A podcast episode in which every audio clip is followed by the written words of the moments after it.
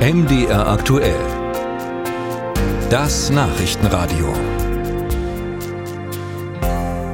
Im Prozess gegen die mutmaßliche Leipziger Linksextremistin Lina E. und weitere Angeklagte am Oberlandesgericht in Dresden hat die Anklage heute ihr Plädoyer beendet.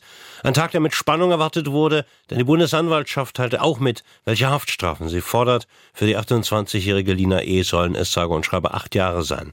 Mein Kollege Marc Zimmer war für uns in Dresden. Marc, wie wurde das Strafmaß denn im Gerichtssaal aufgenommen? Ja, da war es erstmal kurz ganz, ganz still. Das ist insofern bemerkenswert, als dass äh, da im Gerichtssaal ja immer viele Angehörige und auch Unterstützer von Lina E. und den anderen Angeklagten sind, zum Beispiel auch einige der Mütter.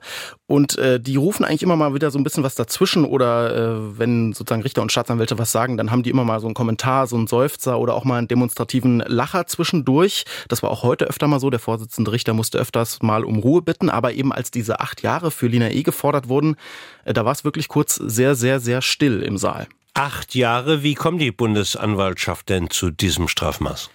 Ja, also es geht natürlich einerseits um die einzelnen Attacken, um die einzelnen Straftaten auf Rechtsextreme, wo sozusagen dann gefährliche Körperverletzungen zusammenkommen mit Landfriedensbruch und so weiter. Und da summieren sich dann in gewisser Weise Strafen eben auf zu so einem Gesamtstrafmaß. Aber ganz entscheidend für das Gesamtstrafmaß ist auch die Frage, ob es sich denn bei dieser Gruppe um Lina E. um eine kriminelle Vereinigung handelt. Das ist ein eigener Straftatbestand, 129 Paragraph im Strafgesetzbuch.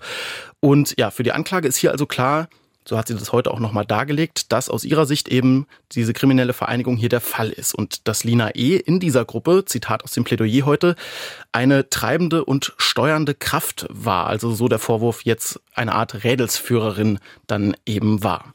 Und für die anderen Angeklagten sind deshalb auch geringere Strafen gefordert worden. Das bewegt sich dann so zwischen zwei Jahren und neun Monaten und drei Jahren und neun Monaten.